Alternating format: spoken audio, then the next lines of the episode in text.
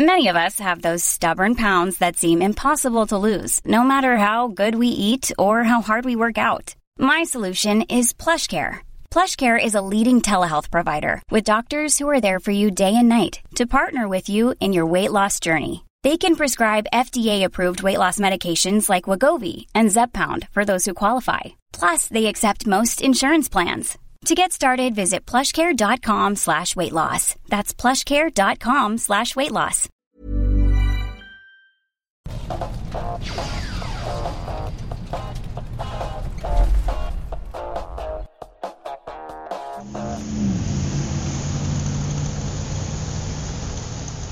Yo, yo, Party People. Es geht. Zu einer neuen Ausgabe des Serien Taxi. Mein Name ist Axel, mit mir im Studio ist, Felix, grüßt euch. wir sind wieder in der ursprünglichen Besetzung. Nee, nicht die ursprüngliche Besetzung, die Neue zweit, zweite ursprüngliche. die zweit, nee, auch nicht die Zweitbesetzung. Mir fehlt, mir fehlt ein Begriff, aber es ist egal, weil Wir sind eine Besetzung. wir sind eine Besetzung und wechselt immer und ihr habt es sehr gut gemacht letzte Woche. Ich habe gerne zugehört. Ihr Danke. habt ähm, äh, eine schöne Urlaubsvertretung gemacht. Ähm, ja, ich hoffe, euch hat es auch da draußen gefallen. Äh, wenn ihr das erste Mal zuhört, ihr seid hier im offiziellen Podcast von serienjunkies.de und alle Folgen, die wir bisher produziert haben, die könnt ihr unter serienjunkies.de slash podcast abrufen. Außerdem könnt ihr auf dieser Seite Abos abschließen bei iTunes, bei RSS-Feed, äh, über den YouTube-Kanal. Ähm, kostet euch auch nichts, ist alles umsonst. Mann, sind wir gut. Äh, falls ihr Feedback habt an uns, worüber wir uns natürlich sehr freuen, worüber wir heute äh, hoffentlich noch sprechen können, ähm, dann schreibt uns eine E-Mail an podcast.serienjunkies.de oder wenn ihr bei Twitter seid, könnt ihr uns auch unter äh, dem Hashtag Serientaxi an Hashtaggen, antwittern, Antaggen. antaggen. Ähm, und äh, ja, dann, dann antworten wir darauf oder lesen es hier vor. Ähm, wir freuen uns auf jeden Fall darüber. Genau. Ähm, und heute haben wir gar nicht so viel vor, sondern wir wollen über eine ziemlich großartige Comedy sprechen. Oh ja. Und zwar die FX-Comedy Louis. Ähm, und falls wir, da wir danach noch ein bisschen Zeit haben, werden wir auf euer Feedback eingehen. Ähm, aber erstmal zu Louis. Was ist ein Louis? Was überhaupt? ist denn Louis? Ich übernehme mal wieder die Aufgabe, euch Ja. kurz zu erklären, was denn eine Serie ist. Diesmal dreht sich halt alles um Louis. Was ist eine Was Serie? ist eine Serie? Was ist dieses Louis? äh, ja, du hast es gerade gesagt, Louis ist eine Comedy von FX, die läuft da seit 2010. Äh, bis jetzt gibt es fünf Staffeln. Die fünfte Staffel ist gerade zu Ende gegangen, startete dieses Jahr am 9. April. Ähm, es waren leider nur acht Episoden dieses Jahr. Davor waren es immer so 13, 14 in den einzelnen Staffeln. Ähm, dass es nur acht waren, war, fand ich schon ein bisschen schade, weil es ist eine außergewöhnliche Comedy. Ja, da sind wir uns einig. Äh, da sind wir auch nicht die Einzigen, die das so sehen. Gibt auch eine, si- ziemlich coole Entstehungsgeschichte zur fünften Staffel. Die Oh ja? erzähle ich dann später, Okay. wenn wir über die fünfte Staffel reden. Also wir reden jetzt erstmal so ein bisschen äh, spoilerfrei über Genau. die Serie allgemein und dann äh, sprechen wir nochmal über das Finale der fünften Staffel und überhaupt äh, insgesamt über die fünfte Genau, Staffel. richtig. Also in Louis äh, dreht sich alles um unseren, äh, ja, um den titelgebenden Helden, Ja. äh, Louis C.K., äh, ein amerikanischer Comedian, den ich persönlich auch sehr mag, also äh, mit seinem Comedy-Programm, finde ich immer sehr witzig.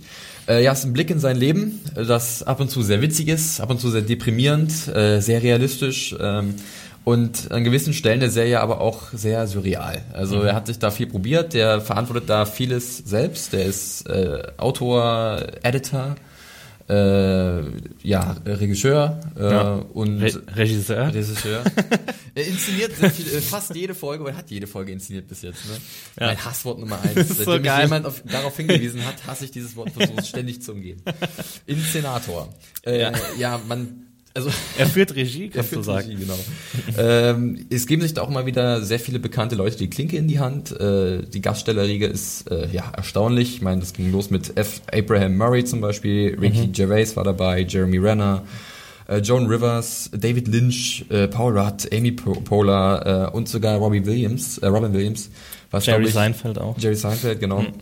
Wo wir gerade bei Robin Williams waren, das war irgendwie eine sehr, also es war, war sehr bewegende, aber auch sehr witzige Szene, weil er aufgetreten ist, aber auch irgendwie ein bisschen makaber, weil er ja dann leider von uns gegangen ist und äh, es war aber eine tolle Episode. Ich weiß nicht, ob wir in der vierten Staffel gewesen, oder? Ich glaube, in der dritten dritten Staffel schon, war ne? das. Ähm, und, und es ist, glaube ich, die Geschichte davon, das ist jetzt kein großer Spoiler, wenn man das erzählt, weil es halt irgendwie auch mm, komisch ist oder makaber, wie du schon gesagt Ja. hast, dass es genau so, so eine Szene ist. Also ähm, es geht darum, dass ein Comedy-Kollege verstorben ist von den beiden, von Louis C.K. und Robin Williams, und dass sie dann sich auf der äh, Beerdigung treffen und dann die einzigen beiden sind, ja. die auf diese Beerdigung gehen. So und ähm, ich meine klar, das war jetzt schon, ist jetzt schon zwei Jahre her, äh, dass, dass die Episode, nee drei Jahre sogar, weil es gab ja zwischen der dritten und der vierten Staffel gab es ja eine zweijährige Pause, ja, nicht eine ja, einjährige stimmt. Pause. Da hat es ja ziemlich lang gedauert, bis es dann zurückkehrt, die Serie. Naja, auf jeden Fall ist ähm, Robin Williams, wie wir alle wissen, ja schon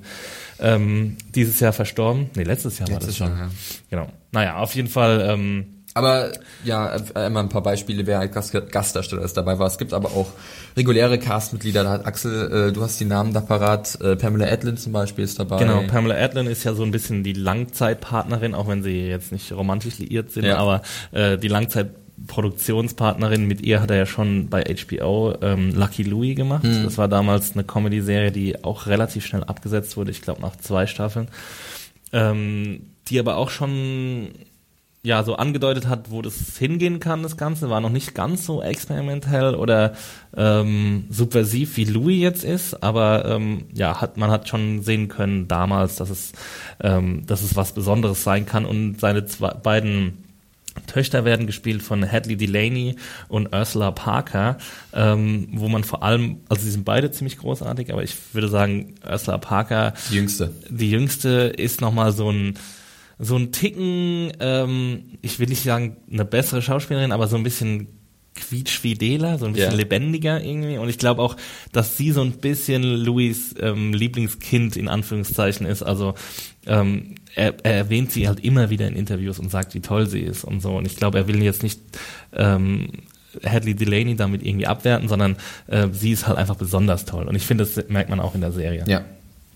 Ähm, ja, aber die, ich glaube, er ist der Einzige, der immer so gecredited ist als, als Darsteller. Also ähm, die anderen drei, die haben, glaube ich, immer nur so Co- oder Gastdarsteller-Credits. Ähm, und wie du schon gesagt hast, also äh, er hat eine große äh, großen Einfluss auf die Produktion und was dann auch irgendwie Einfluss auf die Dramaturgie nimmt. Ich habe ähm, auch gestern einen sehr interessanten Artikel von Alan Seppenwall auf hitfix.com gelesen. Er hat ein Panel moderiert, wo, wo Louis C.K. und äh, Pamela Adlon da waren. Und da hat er coole Einblicke gegeben, so in den Produktionsprozess, weil er eben, wie du schon gesagt hast, Drehbuch macht, Regie macht, Schnitt macht. Ähm, wird es eben so produziert, ähm, dass einzelne Sets genutzt werden und dann quasi die Geschichten von der, fast der ganzen Staffel dort produziert werden an einem Tag oder an zwei Tagen. Das okay. heißt, es, er kommt, es kann sein, dass er manchmal sehr durcheinander kommt bei dem Produktionsprozess. Das heißt, er, er macht halt eine Episode, äh, eine Szene aus der ersten Episode und dann aus der dritten Episode und aus der sechsten Episode so und muss sich dann halt auch immer wieder irgendwie versuchen rückzubesinnen, was jetzt eigentlich gerade passiert mit seinem Charakter und so. Und ähm, da er auch den Schnitt macht, ähm, nimmt er sich da auch große Freiheiten. Also es ist so, dass er ähm, dass es ja oft manchmal in Episoden so mehrere Geschichten gibt, die nebeneinander herlaufen und ähm, dass die dann, also dass es so ein bisschen willkürlich äh, wirken kann. Und das ist auch so, dass er sich hinterher meist, meistens erst Gedanken macht, wie er diese äh, Episoden zusammenmontiert.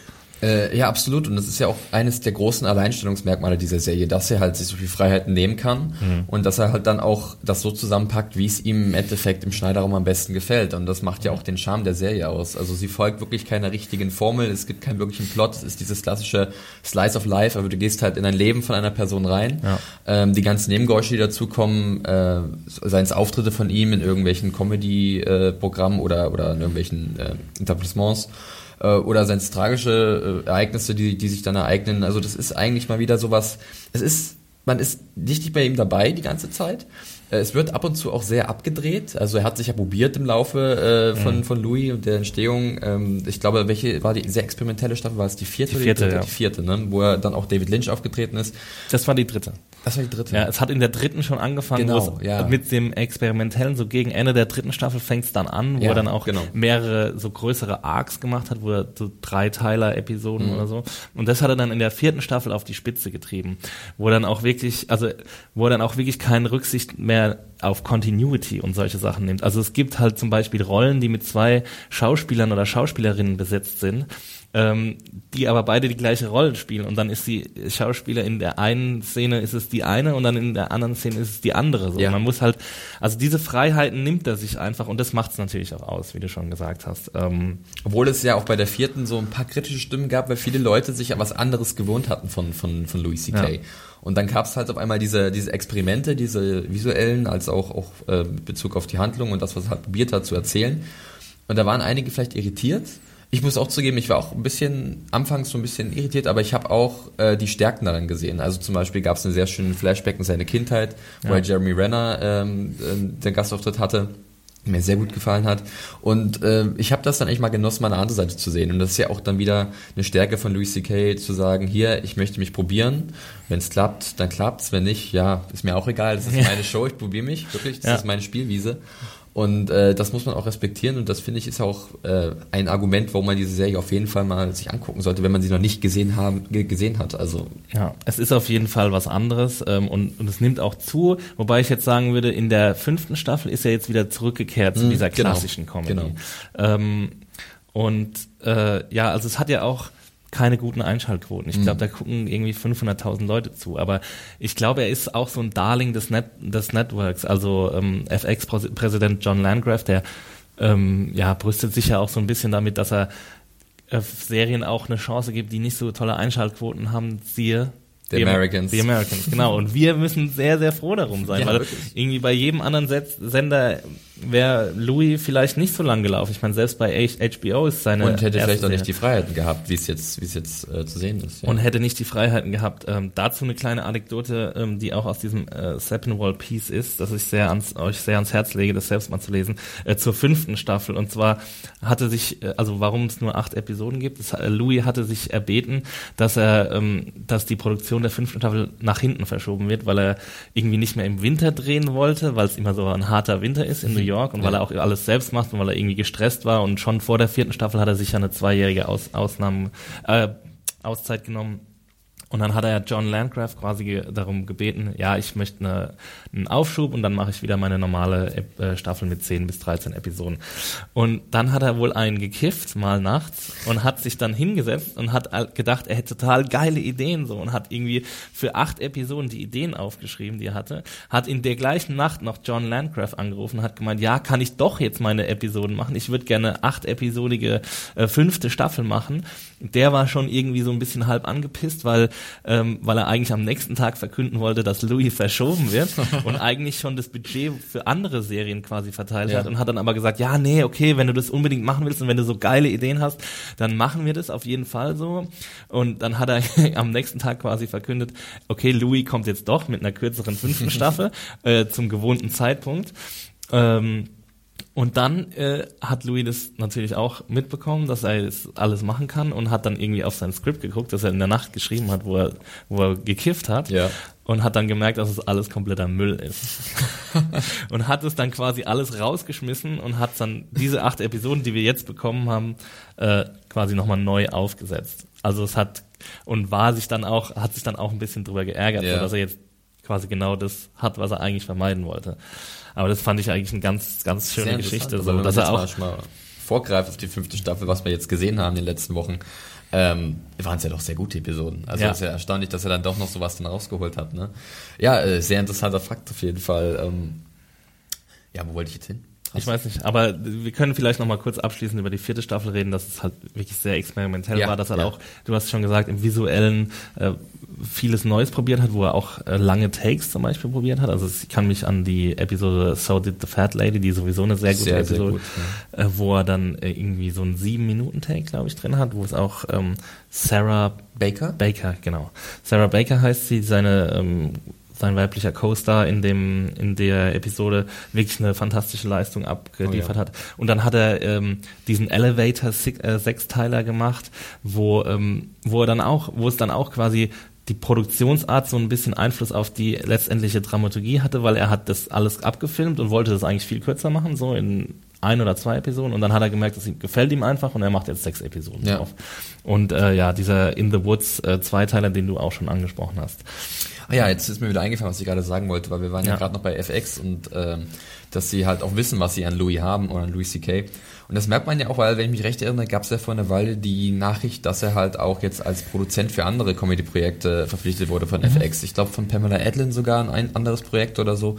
Also sie wissen schon, dass sie halt mit ihm jemand haben, ähm, der auch bei den Kritikern sehr gut ankommt und Ja. es geht ja auch viel dann über, über, über das Prestige und man möchte ja auch sich einen Namen machen als Sender und äh, sie würden auch, also es wäre nicht so ratsam, wenn sie jetzt einfach Louis C.K. vielleicht die irgendwie Fesseln anlegen würden und sagen, hier, wir brauchen dich da und da und dann und dann mit deiner neuen Staffel. Also ähm, ich denke, so wie es jetzt läuft, ist schon ein guter, guter Weg und solange die sich nicht verkrachen, können wir uns hoffentlich noch auf weitere Projekte mit oder von Louis C.K. freuen. Auf jeden Fall. Also ähm, ich hoffe sehr, dass es weitergeht und meinetwegen kann auch nur alle zwei Jahre eine Staffel kommen. Ist natürlich schade, wenn man nicht jedes Jahr Ja. was Neues hat. Aber so, solange diese Qualität gehalten wird, ähm, ja, äh, kann Louis C.K. meinetwegen alle möglichen Freiheiten haben. Und nebenher macht er ja auch noch seine Stand-Up-Specials und Ja. so. Die kann man dann meistens auch auf Netflix sehen oder auf Macht anderen er jetzt nicht sogar noch einen. Film? Wollte nicht jetzt, ich habe auch irgendwas gelesen, dass er noch ein Drehbuch schreibt für einen Film oder so. Ja.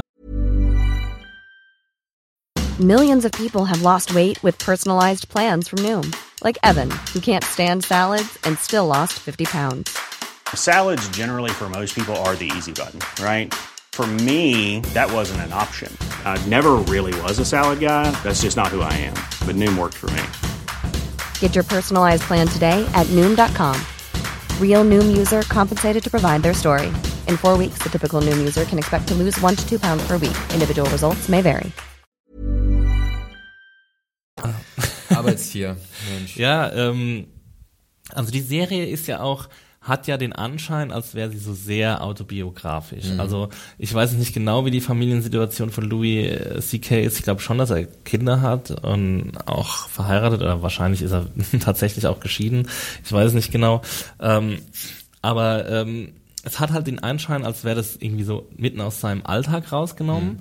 Ähm, aber er hat jetzt auch selbst gesagt, dass es halt das viel, was ihm passiert, vor allem jetzt in der fünften Staffel, die ganzen Sachen, ähm, also da sind nur teilweise Sachen aus seinem eigenen Leben genommen. Und ähm, ja, also das hat halt bei dieser Serie oft den Anschein so, als wäre das auf jeden Fall autobiografisch. Und es ist aber nur ein kleiner Teil davon. Und so Geschichten, die er halt irgendwo aufschnappt, die, die verarbeitet er dann gerne, gern darin. Und ähm, ja, was halt irgendwie auch bezeichnend ist für ihn, ist, wie er so mit Kommunikation arbeitet. Also das ist ja auch ein ganz großes Thema bei ihm, dass ähm, er und seine Spielpartner sehr oft einfach nicht richtig kommunizieren können. Also Louis, äh, sein Markenzeichen ist ja so ein bisschen dieses Gestammel. Also jetzt nicht, wenn er, äh, ähm, wenn er Stand-up macht, sondern äh, wenn er mit neue Leute kennenlernt oder Dass er so Leute kennenlernt, die er mag Überfordert wirkt dann ja, in der Situation, ne? dass er dann auch gar nichts, manchmal einfach gar nichts sagt und dann einfach irgendwie so Sachen mit sich machen lässt. Das haben wir jetzt auch in der fünften Staffel wieder in einer ziemlich großartigen Episode, wo er einfach so sich nicht wehren kann auch. Ähm, und, und, und oftmals ist es halt auch Thema, dass er von schwächeren oder von kleineren Leuten irgendwie angegriffen wird und sich dann nicht wirklich wehren kann. Sei das jetzt nur körperlich oder verbal. Also es ist beides der Fall. Und ähm, er schafft es halt echt richtig geil, dieses, diese Tristesse vom allgemeinen, äh, vom alltäglichen Leben, diese Tragikomik irgendwie so ähm, rüberzubringen wie kein anderer, finde Ja. ich. Also das ist halt auch so oft so witzig. Ja, da können wir ja gerne so jetzt in die fünfte Staffel mal reingleiten. Mhm. Äh, wir waren mal ein bisschen vor, Spoiler, äh, könnten Ja. passieren. Ding, ding, ding. Die imaginäre Spoilerglocke wird mal wieder geläutet. Ja. ja, was ganz auffällig war für mich in dieser Staffel, du hast es gerade gesagt, diese Tristesse. Also ganz oft hat man irgendwie den Eindruck gehabt, dass äh, Louis dass es ihm extrem miserabel geht, ja, äh, und äh, dass er ständig sich, auch, also er lamentiert nicht so richtig drüber, man sieht es ihm an, er ist ein gewaltiger Trauerklos, der halt umherzieht. Das ist ein sehr, sehr guter Ausdruck. er ist ein und- Trauerklos. Und, und, und äh, gleichzeitig realisiert er aber auch immer wieder, nachdem er sich bei irgendwelchen Leuten über was aufgeregt hat, eventuell, dass halt er, er ist nicht alleine mit dieser Tristesse. Also es gibt andere, die haben auch Probleme und er kehrt sich immer wieder nach außen und überdenkt sehr viel und hinterfragt sich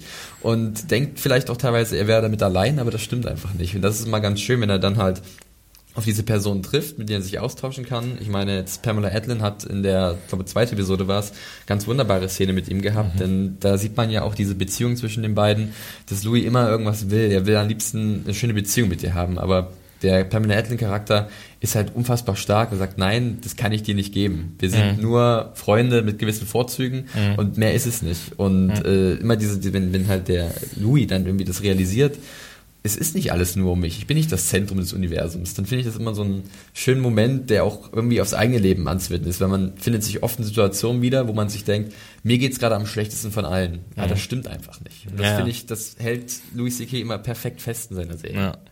Ja, also dass dieses äh, Gefühl von we're all in this together, ja. also er ist halt so jemand, der halt, dem halt eigentlich alles zu viel ist. Also er ist wahrscheinlich im echten Leben nicht so, aber seine Figur ist halt einfach so. Also ähm, und ja. und dann, dann ist Pam Pamela Adlon ist wirklich ein, ein cooler, cooler Gegenpart dazu. Also ich finde, ähm, sie hat echt einige tolle Episoden in dieser Staffel gehabt und ich finde jetzt aber auch im Finale, das wir jetzt gerade beide gesehen haben, kommt das alles nochmal irgendwie so zusammen. Also alles so, was Louis eigentlich ausmacht, genau. ähm, fand ich, hat ist super kulminiert in diesem Finale. Also sämtliche Elemente, die wir jetzt gerade angesprochen haben, diese Tristesse, diese Tragikomik, dann der großartige Humor, der auch sehr, sehr schwarz sein kann und eben diese, diese leicht äh, skurrilen Momente, das kommt alles irgendwie zusammen. Wir können ja kurz mal drüber äh, reden. Also das Finale ist äh, der Abschluss von dem von einem Zweiteiler mal wieder, von äh, der heißt The Road und da ist einfach Louis unterwegs äh, im ersten Teil. Auch um, wahnsinnig deprimierend teilweise, wo er sich bewegt. Ich glaube, im zweiten Teil ist es Oklahoma gewesen, im ersten genau. Teil weiß ich weiß nicht mehr genau, irgendwo im mittleren Westen der USA, so im Nirgendwo und er, er, er muss in so einem Motel absteigen und er will das eigentlich alles gar nicht, aber er ist natürlich in dieser Rolle darauf angewiesen, er muss Geld verdienen, also das ist halt sein Job einfach. Und ähm, ja, und jetzt kommt er in Oklahoma an und lernt dann einen anderen Comedian kennen, äh, namens Kenny, der von Jim Florentine gespielt wird. Und ähm, ja, also was zwischen den beiden passiert, ist das absolut zum Schreien. Also wir waren auch beide gerade in der Redaktion gesessen und haben wirklich lauthals lachen müssen, was so witzig war ja. einfach. Es ist auch, es ist auch ähm, sehr cool, weil Louis sich selbst so ein bisschen den Spiegel vorhält, aber auch der Comedy an sich. Also zum einen rechnet er, also es war so mein Eindruck, rechnet er so ein bisschen mit diesem Fäkalhumor ab, der sich vielleicht mhm. durchgesetzt hat in den letzten Jahrzehnten. Dieses, ja. diese, dieses sehr einfache, ja. äh, diese Haut drauf Komik. Hangover-Style. Ähm, sieht sich aber auch selbst kritisch, weil er halt äh, mit, seinem mit seinem Stil, mit seiner Art ähm, ja, andere Leute deprimiert. Und das weiß er, glaube ich, auch. Also zumindest die Figur in dem Sinne weiß das auch. Ja. Und da musst du der Erkenntnis kommen. Und es ist dann extrem interessant zu sehen, wie halt dieser Haut drauf Comedian, dieser, dieser Kenny, mhm. äh, mit seiner unverblümten Art und äh, grenzwertigen Humor, äh, halt dann auf einmal wirklich wahre Worte spricht, die bei ihm ankommen. Und er hat realisiert, äh, ja, es Comedy ist eigentlich einfach. Äh, ja. Und ich gehe daran, als wäre es eine Wissenschaft. Und, und dann denkst du eigentlich schon, das ist ein wunderbarer Moment, wo der Charakter mhm. zu sich findet. Und dann setzen sie, oh, setzt er, äh, der Louis C.K. setzt da noch einen drauf ja. mit einer surrealen Szene, so wie du es gesagt hast, die halt auch ähm, die dann, dann eigentlich noch nur noch weiter ansteigt und dann auf einer extrem krassen Note endet und du denkst, mhm. was? Was ist hier gerade passiert? Ja. Und das ist ja. auch so eine Stärke von Louis, das äh, ist sehr oft in der Serie, dass du irgendwie äh, einen schönen Charaktermoment hast, dann fängst du an zu lachen und dann endet er aber auf einer sehr realistischen Note, mhm. die dich auch dann bewegt und denkst, oh Gott, was ist denn jetzt gerade passiert? Aber also dieser, dieser Überschwang an Emotionen aus allen Richtungen ist dann einfach sehr, sehr angenehm als Zuschauer, finde ich. Auf jeden Fall und er nimmt sich halt selbst niemals in Schutz. So, er, genau. Also es gibt halt auch mehrere Szenen in der ganzen Serie zum Beispiel gibt es in der, ich weiß nicht, ob es in der ersten oder zweiten Staffel ist, wo er von irgendeinem so Jugendlichen äh, verprügelt wird und ähm, von dem halt so richtig gemobbt wird und dann, während er auf einem Date ist und dann irgendwie die Frau ihn nicht irgendwie ähm, ja bemitleidet oder so, sondern ihn einfach äh, verlässt quasi, sagt ja mit dir habe ich kein, auf dich habe ich keinen Bock, du ja. lässt dich hier von Jugendlichen verprügeln und sowas und ähm, ja, das gibt's halt hier auch in dieser in dieser Finalszene, wo er dann einfach in Tränen ausbricht, weil er halt irgendwie erkennt, ja, das stimmt schon, was er sagt und er, er macht sich da irgendwie was vor oder er versucht irgendwie Comedy als Kunst zu verkaufen, aber eigentlich ist es ja nur, die Leute lachen zu lassen und wer die meisten Lacher kriegt, der ist der beste Comedian so. Ja, genau. Das ist jetzt natürlich auch nicht so die richtige Gleichung, aber er merkt halt in dem Moment so, dass er sich dass er sich auch ein bisschen ein Stück weit in so einer Blase bewegt einfach. Genau. Und das ist halt super schön und da hört es dann nicht auf bei dieser Realisierung, sondern es kommt nochmal diese mega skurrile Szene, die auch gleichzeitig super witzig ist, wo wir beide sehr, sehr laut gelacht haben. Also genau. Ähm, hast du noch andere Highlights aus der aus der fünften Staffel? Äh, ich muss sagen, ich war sehr positiv überrascht von Cop Story. Das war die dritte Episode mit Michael Rappaport als Gastdarsteller, weil ich hatte, Michael Ra- Rappaport hat es bei mir richtig schwer seit seinem Seit Justified. seit Justified, seit der fünften Staffel. Das ist nicht seine Schuld, der wurde einfach Nee. nur falsch besetzt. Ne? Aber hier hat man gesehen, wie gut er eigentlich sein kann, wenn er halt als Comedian auch arbeiten darf. Ja. Äh, und das war eine sehr schöne Szene, wo halt auch wieder Louis dachte, also es dreht sich nur um mich und dann sieht er aber das Leid einer anderen Person und hilft ihr dann und das waren einfach auch schöne Szenen zwischen den beiden. Die hatten einen guten Rapport, äh, auch wenn halt der äh, Rappaport-Charakter äh, auch anstrengend war. Aber es war irgendwie eine schöne Episode und dann äh, hat, glaube ich, noch für mich, also auch für dich, wir müssen es erwähnen, die fünfte Episode Untitled wahrscheinlich so ein, so ein Schocker-Ding. Ne? Da kamen wir am nächsten Tag in die Redaktion und so, boah, was war denn das? Was war das? Ja. Ja. Also ich habe selten äh, mich so gegruselt. Also sowieso bei einer Comedy-Serie noch nie und äh, dazu auch ein kleiner Einschub. Also Louis C.K. hat gemeint, er wollte, er, das war so für ihn die einzige Möglichkeit, jemals sein Publikum richtig zu schocken.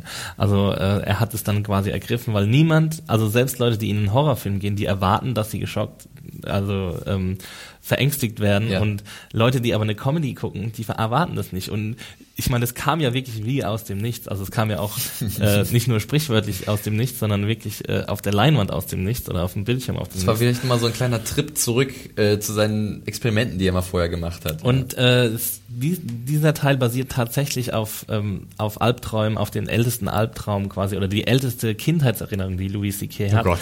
Also als siebenjähriger, ab seit er sieben Jahre ist, hat er diesen Albtraum quasi in ähm, ja in schöner Regelmäßigkeit. Das kennen wir ja alle, dass wir äh, Albträume oder einfach nur Träume immer wieder haben, also die gleichen.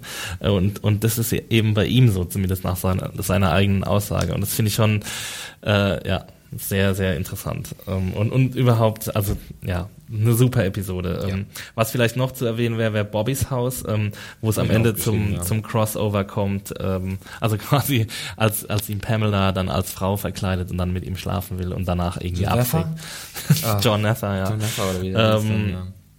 Ja, absolutes Es gab wirklich Highlight. sehr viele äh, sehr gute Episoden in dieser Staffel von Louis und äh, ich hatte es ja auch schon gesagt, es ist ein bisschen schade, dass nach acht Episoden schon wieder Schluss ist. Klar, du hast äh, die Anekdote erzählt, wie es dazu kam. Ja. Ähm, und äh, ich äh, freue mich auf jeden Fall, wenn es dann hoffentlich im nächsten Jahr weitergeht. Mal gucken, wie sein, wie sein äh, Arbeitsumfang ist, den er halt ist auf der Brust hat oder vor der Brust. Äh, ich hoffe zumindest, dass wir nächstes Jahr eine neue Staffel Auf jeden Fall. Und wenn das acht Episoden sind, die so durchgängig lustig sind, dann bin ich da vollkommen zufrieden mit. Also Genau. ähm, es hat auch eine sehr große Rewatchability, wie man Ja, so schön sagt. Ähm, Jo, äh, große Empfehlung von uns, Louis. Ähm, Genau. Ich glaube, ein paar Staffeln sind momentan auf Netflix. Ich bin mir aber nicht hundertprozentig sicher. Ähm, kann man vielleicht noch mal kurz nachrecherchieren und dann nachreichen. Äh, ansonsten würden wir jetzt vielleicht noch mal ein äh, ja, schaut Brocken- Louis, genau. Und Genau. Ja, wirklich. Äh, Ja. Wir sind Fans, ihr habt es gehört. Und Do es gibt people. gute Gründe dafür. Schaut mal bei Louis rein, wenn ihr es noch nicht gesehen habt. Ansonsten schreibt uns Feedback, wie euch das Louis-Finale gefallen hat. Und dann würden wir noch vielleicht einen Brocken Feedback aufgreifen. Genau. Äh, und zwar kommt das dieses Mal von Stefan Tastico. Ah, der äh, hat schon von letzte Twitter. Woche was geschrieben. Ach, der hat schon mal geschrieben, Ja. okay. Ich Aber hoffe, bitte. ich habe jetzt nicht das gleiche rausgesucht wie gespannt. aber nee, habt ihr, hab, hab ich nicht. Ähm, also unter dem Hashtag Serientaxi bei Twitter könnt ihr mal über die Serie Empire reden, die Hm. bald auf Pro7 startet. Sieht interessant aus, würde gern eure Meinung hören. Ja, Felix, wann Ja. startet sie und äh, was ist deine Meinung? Äh, ja, startet am 24. Juni im deutschen Free TV bei Pro7. Ähm, dann, äh, ich glaube, es hat mir Adam erzählt, genau, äh, drei Episoden immer. Äh, Mhm. Echt? Ja, Ah, genau. Viking-Style. Ja, Viking-Style, genau. Es sind insgesamt zwölf Episoden in der ersten Staffel. Und na ja, also es ist ja ein riesen Quotenerfolg in den USA gewesen, Ja. wirklich. Äh, wurde dann auch ratzfatz verlängert für eine zweite Staffel, wo es dann auch mehr Episoden als zwölf geben wird. Ich glaube 18. Ähm, und ich habe den Piloten gesehen von der ganzen Zeit. Äh, war aber nicht meins. Also es ist halt, ist halt so eine Familiensage auch dann irgendwann, ne? Ganz klar, Ja. es geht um dieses Musikimperium, was aufgeteilt werden soll unter drei Brüdern, oder wo halt ein Bruder oder einer der Söhne von diesem Musikmogul, der von Terence Howard gespielt wird, in seine Fußstapfen treten soll. Äh, und es ging ja auch bei den Kritikern dann sehr gut ab, ja. Bloß ich hatte irgendwie Piloten keinen Zugang dazu gefunden. Vielleicht ist es auch nicht meine Musik gewesen. Ähm, vielleicht war es mir auch ein bisschen zu klischeehaft. Äh, war jetzt nicht so meins. Aber ich kann absolut äh, anerkennen, dass die Leute äh, es doch sehr mögen. Ich habe dann, glaube ich, nach vier Wochen mal äh, den Piloten geguckt, weil ich mir äh, irgendwie erklären konnte, wie diese Quoten zustande Mhm. kommen, weil das war für Networks kaum noch für möglich gehaltene Quoten, was die Serie da einfährt oder eingefahren hat. Ähm, und weil es teilweise auch ganz gut ankam, aber dann gab es irgendwie so einen Running Gag bei uns im Büro mit Henning noch, äh, der dann irgendwie, sobald man Empire gesagt hat, eine Tirade dagegen losgelassen hat. Ähm, und dann habe ich selbst reingeguckt und ehrlich gesagt, mir hat es auch nicht gefallen, muss Mhm. ich sagen. Also ähm, ich fand das alles ein bisschen arg klischeehaft Ja. aufgebaut, diese, dieses, ja, ich will jetzt mein Imperium auf drei, auf einen Sohn aufteilen, aber es gibt drei Söhne und die müssen jetzt gegeneinander antreten und ja, also ich habe jetzt nicht weitergeguckt, vielleicht wird's anders und besser im Verlauf der Serie. Ähm, was man so von Kritikerkollegen hört, ist eigentlich alles sehr positiv. Ja. Christian hat auch auf unserer Seite da was äh, zu Ähm, Stimmt. Christian hat auch eine gerne mal Staffel verlinken geschrieben. dann Ähm, er ist jetzt leider nicht hier, um, um Empire zu verteidigen. Ja. Ähm, aber es ist ja eigentlich für so einen Anlass ganz cool, dass ProSieben das in Dreier-Blocks ausstrahlt, weil dann kann man sich auch schon mal einen besseren Eindruck machen, wenn man drei Episoden auch. am Stück guckt. Ich glaube auch, ja. Ähm, also schaut auf jeden Fall mal rein. Ähm, wir können jetzt leider keine Empfehlung dafür aussprechen, aber ihr müsst ja auch nicht immer machen, was wir sagen. Solltet ihr öfters, aber ihr Solltet ihr, äh, was Louis betrifft, aber vielleicht äh, macht ihr euch mal eine, bildet ihr euch eine eigene Meinung. Äh, Pro7 zeigt das Ganze ab 24. 24. Juni. Juni, genau. Ja, ist ja auch bald. Äh, und dann in der Sommerflaute kann man sich dann sowas mal angucken. Richtig. Und äh, ja, ansonsten werden wir nächste Woche wieder für euch da sein mit einer neuen Ausgabe des Serien-Taxi. Ähm, Falls ihr uns erreichen wollt bis dahin, könnt ihr uns schreiben an podcast.serienjunkies.de oder den Hashtag Serientaxi bei Twitter benutzen. Richtig, Ähm, da haben wir auch noch ein bisschen was im Köcher. Da haben wir das haben wir heute leider nicht mehr geschafft. Ähm, Genau. Das werden wir aber zeitnah natürlich äh, aufgreifen und dann vielleicht ein bisschen umfangreicher behandeln, denn ein paar Sachen von Twitter, da sind auch Serien dabei, die uns sehr gut gefallen. Da können wir vielleicht mal noch mal ein paar Empfehlungen aussprechen. Auf jeden Fall, also ähm, es geht nichts äh, unter, es geht nichts begraben, wir Genau. werden uns dem widmen. Ähm, ansonsten sind wir bei Twitter zu finden unter. Mich kann man bei Twitter wie immer unter dem Handle @johnferrari finden. Und dich, Axel? Und mich äh, unter dem Handle Max Stilecht äh, und somit sind wir over and out. Richtig, wunderbar. Macht's Tschüssi. gut. Ciao. Ciao.